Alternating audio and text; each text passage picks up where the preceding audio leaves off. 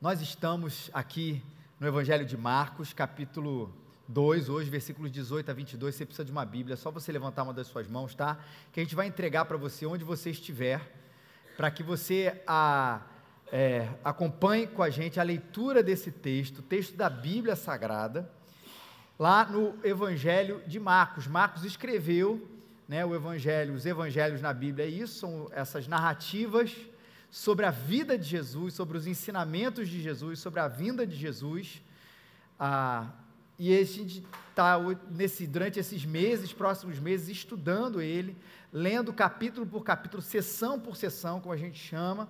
E hoje a gente chega no capítulo 2, capítulo é número grande, e os versículos que são os números pequenininhos são os 18 a 22. 18 a 22. E assim se deu esse encontro. Os discípulos de João e os fariseus estavam jejuando e foram perguntar-lhe: Por que os discípulos de João e dos fariseus jejuam, mas os teus discípulos não? E Jesus respondeu: Acaso os convidados para o casamento podem jejuar enquanto o noivo está com eles? Enquanto o noivo está com eles, não podem jejuar. Mas chegarão os dias em que o noivo lhes será tirado, e naquele dia jejuarão. Ninguém costura remendo de pano novo em roupa velha, porque o remendo novo se desprenderá da roupa velha e o rasgo será ainda maior. E ninguém põe vinho novo em recipiente de couro velho, porque o vinho novo romperá o recipiente de couro, e se perderão tanto o vinho quanto o recipiente de couro. Mas põe-se o vinho novo em recipiente de couro novo. Gente, vou falar hoje sobre casa de campo. Casa de campo, ela serve para duas coisas. Uma delas é descansar. E que bom quando a gente pode ou ter uma, ou estar tá na casa de algum amigo para isso. Mas outra, certamente, se você tem, ou se seus pais têm, serve para outra coisa também, que é guardar coisa velha. Meus pais têm uma. E recentemente, João, meu filho mais velho, encontrou lá um negócio, uma uma coisa diferente que ele nunca tinha visto em lugar nenhum e que deixou ele assim extasiado, querendo ter um monte daquilo. Mateus, mostra, olha que coisa diferente que ele encontrou. Uma fita cassete. Ele não sabia o que era aquilo, mas ele ficou apaixonado por aquele negócio, inclusive de pedir de aniversário dele que ele ganhasse fitas cassete. E sem direito, sem direito de saber o que ele vai fazer com aquilo, o que fez com aquilo, obrigado Marquinhos.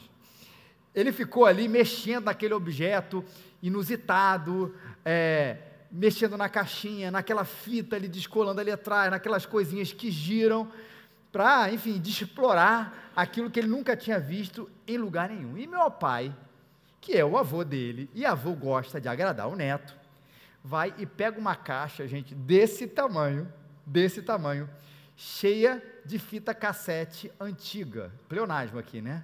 Fita cassete antiga. Cheia de pregação daqueles ícones nossos dos anos 90, louvor, melhor dos louvores nas igrejas e tal, tal, tal. Algumas fitas é, é, é, de música mesmo que a gente comprava, enfim, cheia daquelas coisas ali. O João abriu aquela caixa, brincou com ela, fez tudo que ele queria com aquelas fitas todas. E aí depois, como uma boa criança, deixou tudo meio espalhado e foi brincar com uma outra coisa. Maravilha. Nessa que ele foi brincar com outra coisa e tal, foi brincar com meu pai lá em outro lugar, ele e o Arthur, e aí eu fui arrumar as fitas cassete. Peguei elas, fui colocar essas fitas dentro da caixa, que estava em cima da cama, é muito bom dizer isso, você vai entender por quê, estava em cima da cama, voltei, e aí eu fui guardar a caixa no armário. A caixa estava em cima da cama eu pego a caixa em cima da cama, levanto, o que acontece? Cai tudo no chão, tudo no chão. E eu vejo aquelas fitas ali espalhadas, caixa quebrada, as caixas eram muito fáceis de ser quebradas, imagina a caixa de 20, 30 anos atrás, aquelas caixas quebradas, as fitas saindo das, seus, das suas caixas originais, e tudo aquilo, uma bagunça ali no chão, e eu vou lá, vou catar aquelas fitas, colocar elas no seu lugarzinho certo, tentar consertar as caixas que desencaixaram.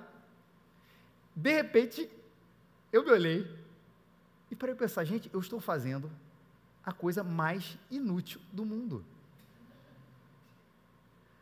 Ninguém vai ouvir essas fitas. O que, que vai interessar se a fita da pregação do Caio Fábio tá na, na caixinha do Boys to Men, que é outra banda? O que, que vai interessar se o negócio está quebrado aqui, se não está quebrado? Eu penso assim, por que, que eu estou consertando esse negócio? Para que, que eu estou colocando tudo certinho do negócio que, na verdade, eu não sei nem porque está ali. Mais uma vez, casa de campo, a gente entura ali até que um dia alguém toma a decisão de jogar fora. E aí eu pensei nesse texto. E graças a Deus isso aconteceu semana passada. Eu falei assim, cara, eu vou pregar esse texto alguma hora. E era o texto dessa semana. Quando Jesus diz: Ninguém costura remendo de pano novo em roupa velha. Porque o remendo novo se desprenderá da roupa velha, o rasgo será maior. Ou, ninguém põe vinho novo em recipiente de couro velho. Ou, como a gente às vezes já ouviu esse texto, ninguém põe vinho novo em odres velhos porque é uma inutilidade que Jesus está falando aqui também. Qual a utilidade de remendar um pano novo? E a gente vai entender o porquê que isso é verdade. Qual a inutilidade de remendar com um pano novo uma roupa velha? Qual a, inutilidade, qual a utilidade de colocar um vinho novo no recipiente velho? Mas o que, que Jesus quis dizer exatamente com isso? Tudo começa essa discussão, e Jesus vai falar essas duas afirmações aqui, quando ele começa a discutir a respeito do jejum. Pode tirar aí, Mateus. Obrigado. Dois grupos ali na época de Jesus tinham começado a fazer uma competição de espiritualidade. E além da competição de espiritualidade, uma fiscalização da espiritualidade com os discípulos de Jesus. Um grupo lá de o time de João, o time fariseu contra o time Jesus. E aí, como é que diz o texto? Os discípulos de João, os fariseus, estavam jejuando e foram perguntar: por que os discípulos de João e dos fariseus jejuam, mas os teus discípulos não? Olha a fiscalização de, de, de, de espiritualidade. Por que, Jesus, os teus discípulos não fazem jejum? E é engraçado que eles usam a seguinte expressão, né? Os discípulos de João e Jesus, de João e os fariseus, estavam jejuando e foram perguntar: por que os discípulos de João e dos fariseus jejuam? Eles usam a, a, a terceira pessoa para referir-se a si mesmo. Eles não chegam para os discípulos de Jesus, ou para Jesus, e falam assim: por que, que nós jejuamos e os teus discípulos não? Por que, que os, os discípulos de João e dos fariseus eles estão aí jejuando? Acho muito sintomático isso. Que ele até alivia um pouco a, a nossa sensação de superioridade, né? É a famosa entrevista de jogador de futebol, né? Eu, enquanto Pelé, né? Ou nós, o nós e o nós e nós, fica falando do time, que na verdade falando de si mesmo, para tentar diminuir um pouco a coisa de que é você falando de si mesmo. Você fala de nós, mas refere-se a si mesmo. É a mesma coisa que os discípulos estão fazendo aqui. E o que é interessante também é que a semana passada a gente viu algumas pessoas chateadas com a comida. E de novo aqui um outro problema baseado com comida. Semana passada a reclamação, pô, Jesus você come com os publicanos, os coletores de impostos, os pecadores, fiscalizando ali a comida de Jesus e com que ele come. E agora, fiscalizando por que, que eles não deixam de comer em determinado momento. Jesus incomoda mesmo.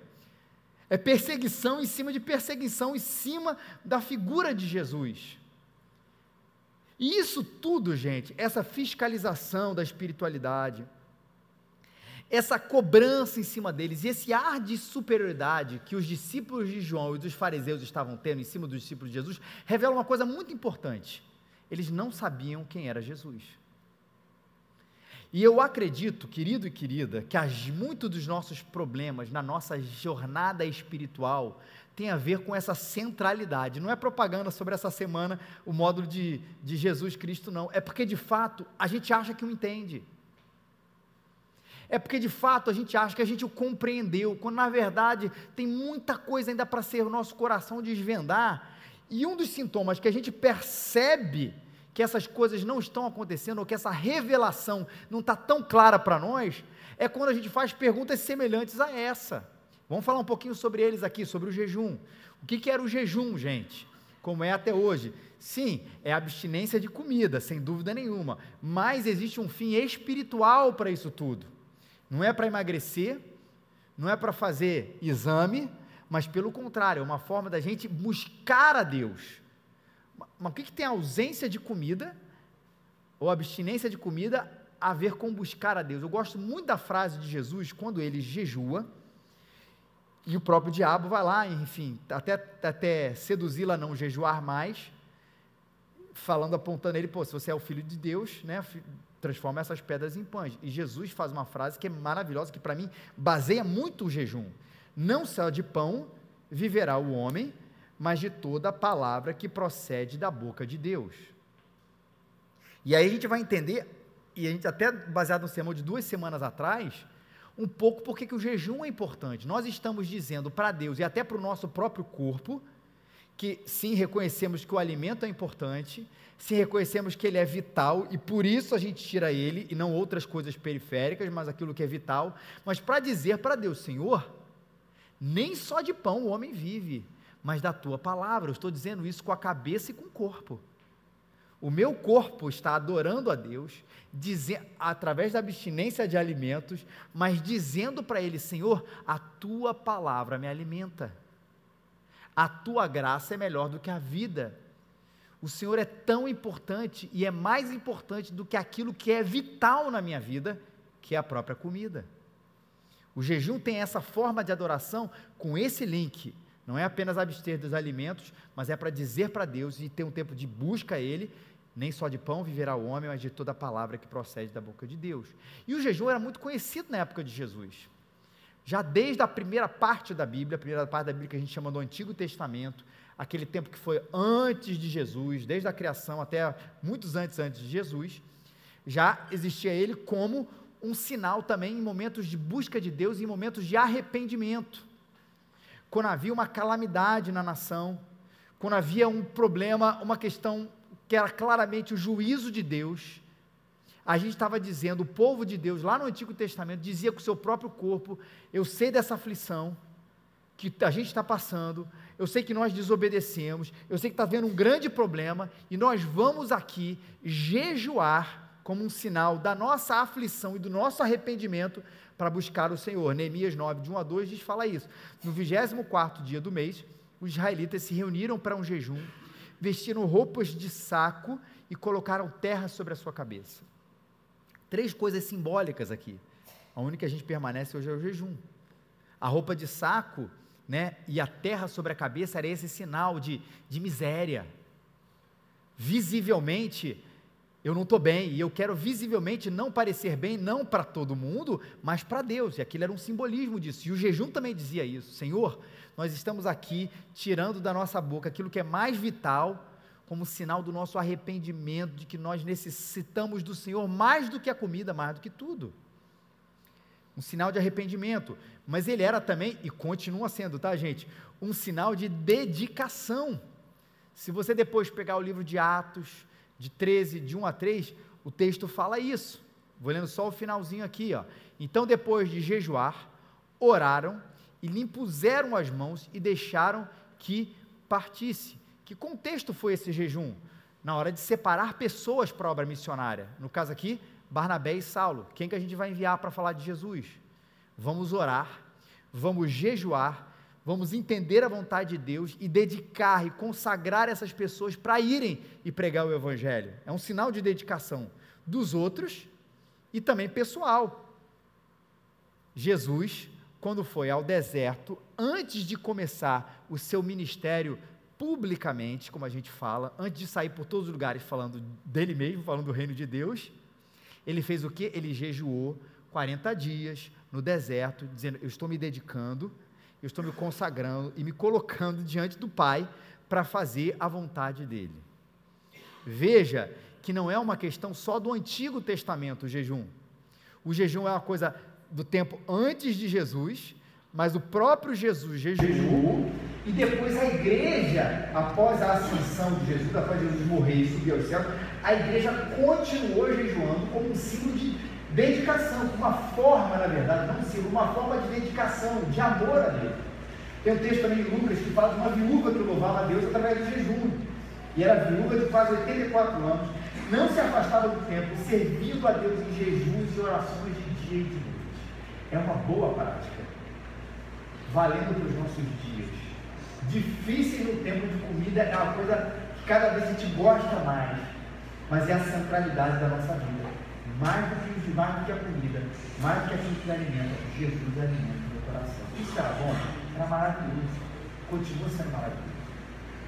E para um bom judeu, como um sinal de espiritualidade, ele jejuava, ele lia a Torá e orava, ele fazia caridade.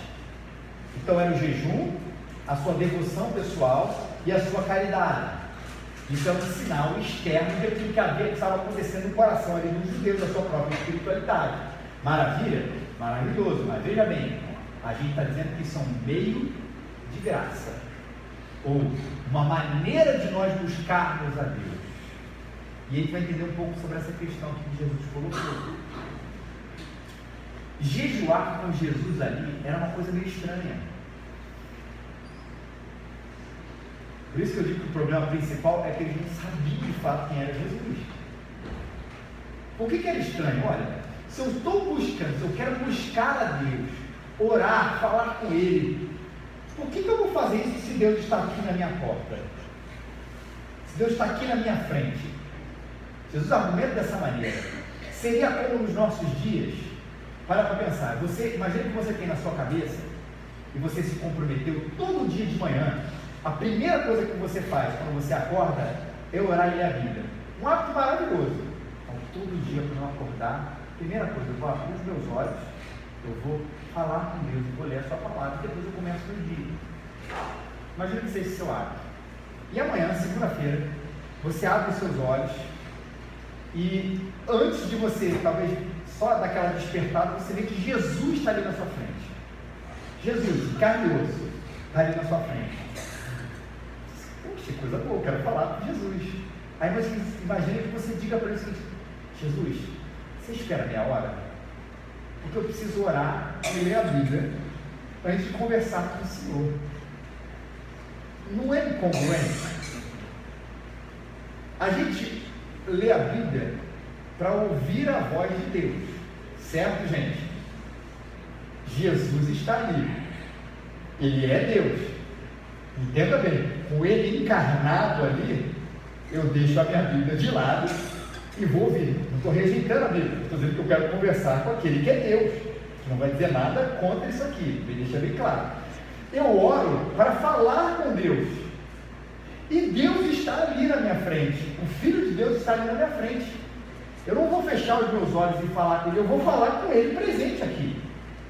Mas por que, uma pessoa deixaria de falar com Jesus para orar e ler a Bíblia com ele ali na frente, lembrando que ler a Bíblia é bom, orar é bom, ter um compromisso com isso é muito bom.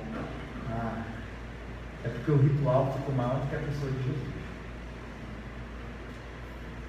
O hábito ficou maior do que a pessoa de Jesus.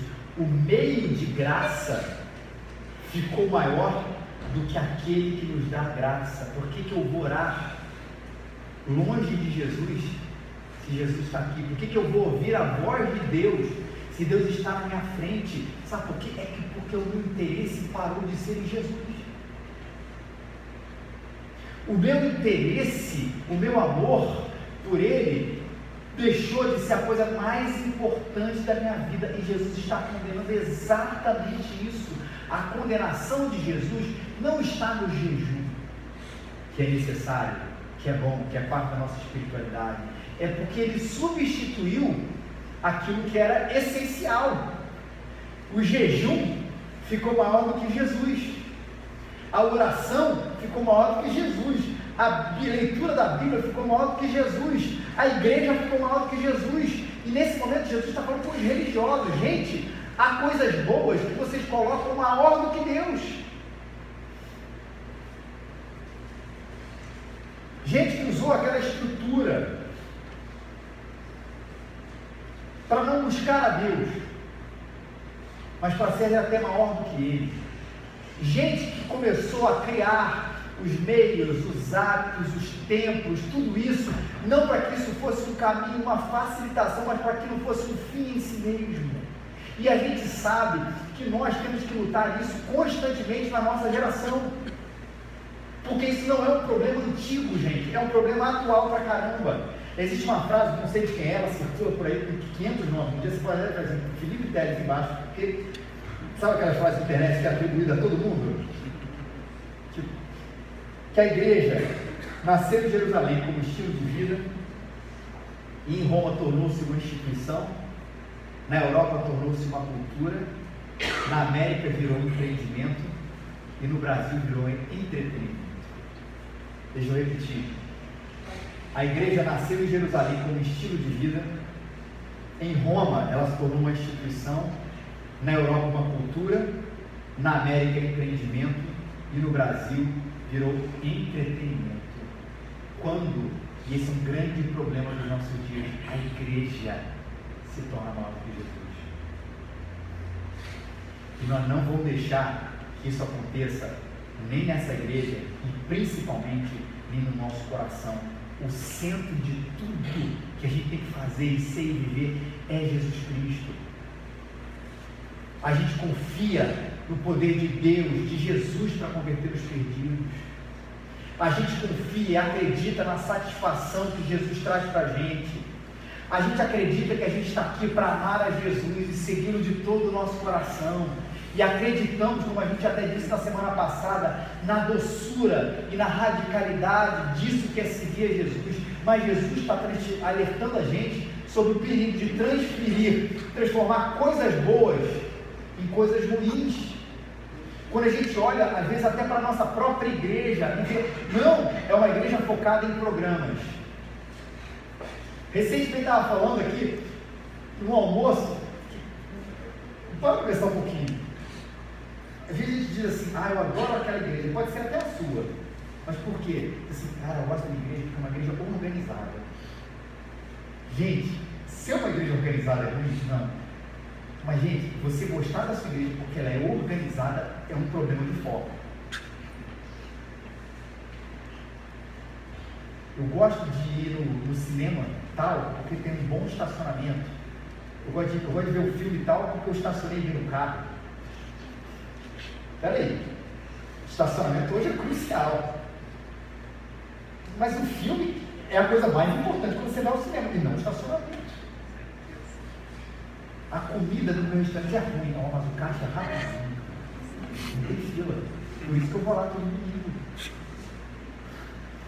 Você está entendendo que essa transferência volta e meia faz parte, aí sim, dessa nossa cultura pop evangélica que a gente tem por aí?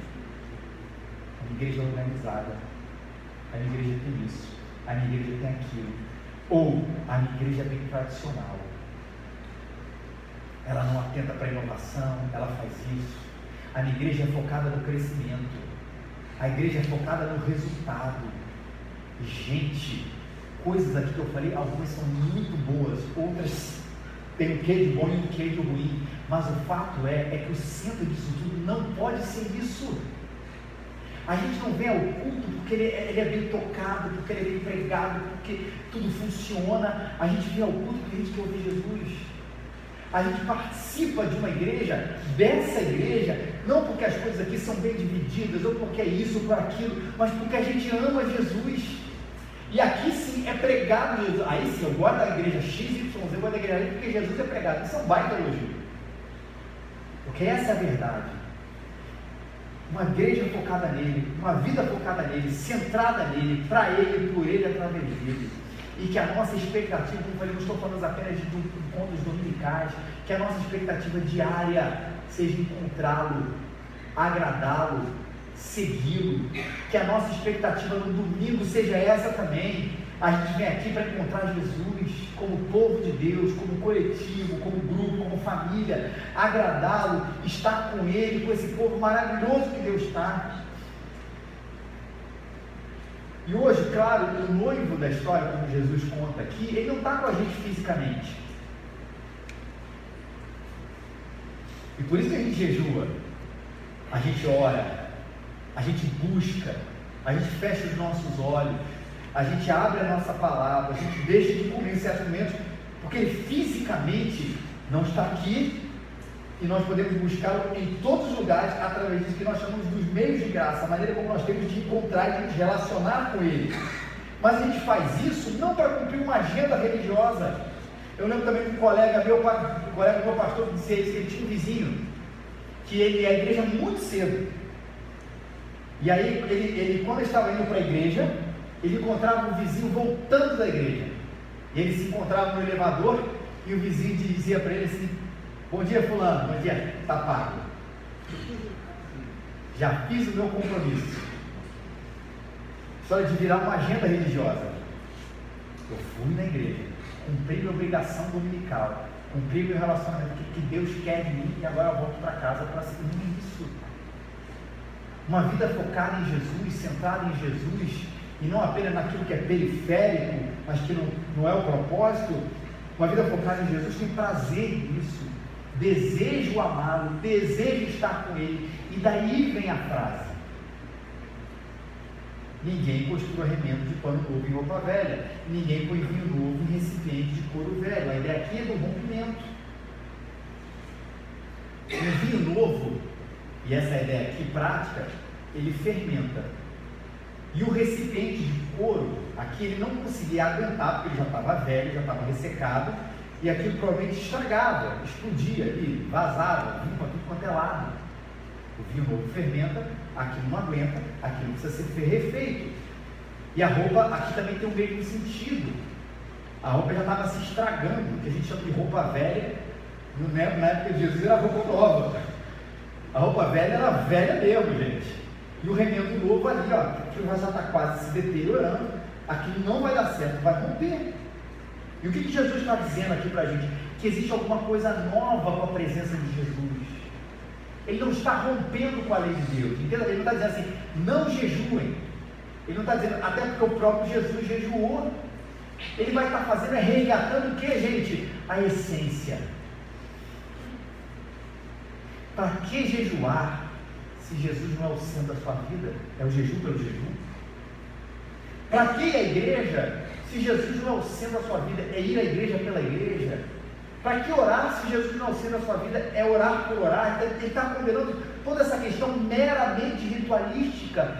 E ele está dizendo que existe uma coisa muito melhor, que não é lidar com o ritual, mas é lidar com aquele que é cheio de graça. E Jesus está se apresentando aqui.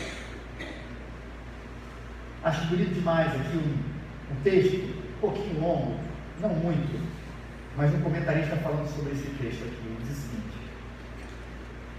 Jesus vai à sinagoga, mas não da forma como as outras pessoas vão à sinagoga, dizendo assim: Jesus é, ele não desobedece à lei, mas ele é diferente. Ele vai à sinagoga, mas não de forma como as outras pessoas vão à sinagoga. Jesus vai com um novo ensino. Ele, como os mestres, e como os mestres da lei naquilo que ensina, mas a sua autoridade, ele ensina como os mestres da lei, mas a sua autoridade suplanta deles. Ele honra a Torá, quando envia o paralítico para fazer as ofertas exigidas por Moisés. Mas ele não fica circunscrito à Torá. Ele quebra os preceitos ali ensinados quando impede seu ministério e a subordina a si mesmo. Seus contemporâneos exclamam: Nunca vimos nada igual. Ele renuncia totalmente a si mesmo, embora jamais renuncie a sua autoridade divina. Ele entrega-se ao serviço, embora não faça aliança com ninguém exceto Deus. Ele dá a sua vida para o mundo, mas não é o cativo do mundo. Jesus é o igual, mas diferente. Jesus não condena o jejum, mas ele diz que ele tem que ter um foco. Jesus não condena a sinagoga, mas ele diz que ela tem que ter um foco. Jesus não condena a Torá, mas ele diz que ela aponta para mim. E enquanto vocês não entenderem isso, vocês serão, vocês terão um vinho novo num óleo velho. Não vai ficar. Um remendo novo numa roupa velha. Isso vai estourar. E para a gente hoje, enquanto nós não entendermos isso, a centralidade de Jesus, o segui-lo e o amá-lo de todo o nosso coração, talvez nós estejamos caindo no mesmo erro antigo, focando no rito, focando no periférico e esquecendo a essência. Pegando o gancho do início da história das fitas cassete. Para o judeu, não adianta ter esse remendo. O coração precisava ser reformado, mudado. Não seria na época, Jesus falou assim, não adianta dizer as dez melhores maneiras de jejuar. O que eles precisavam é como o jejum pode me fazer enxergar melhor a Jesus. Não adianta tentar remendar hoje um pouco dessa espiritualidade ritualista que nós temos. É jogar fora.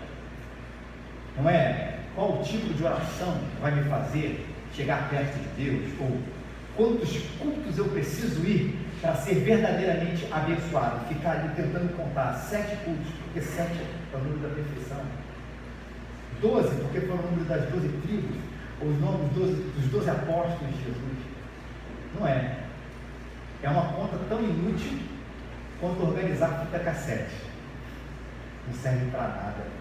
Qual seminário eu preciso fazer para descobrir melhor os mistérios de uma vida melhor? Eu vou dizer que uma igreja tal, de um, de um webinário tal, que ensina esses mistérios que nenhuma igreja quer dizer para vocês. Não faça isso. É tão útil quanto organizar vida cassete. A gente não remenda. A gente vai na essência. O que a gente precisa é de Jesus. Busque esse Jesus. Apresente esse Jesus. Ame esse Jesus que ele vai refazer o seu coração. Vai te livrar, não do rito, que muitos ritos são bons, mas te livrar de uma religiosidade baseada no rito, e vai te fazer completamente novo por ele.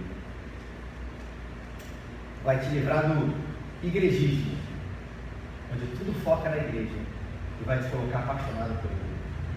Vai te livrar do moralismo, onde você acha que por si só você vai se chegar até ele e que ser um cristão é obedecer às regras. Vai te livrar disso, e você vai ver que é ele. Vai te livrar do liberalismo, onde você acha que você é o dono da sua própria vida e Deus, Ele que abençoe o que você quiser. Veja acredite nesse Deus maravilhoso transformando você, refazendo o seu coração, e não remendando ele, refazendo o seu coração, fazendo você experimentar alguma coisa nova, muito nova, pelo simples fato de você estar focado nele. Termino aqui com uma frase de A.W. Tozer. A religião moderna foca em encher a igreja de pessoas. O verdadeiro cristianismo foca em encher as pessoas de.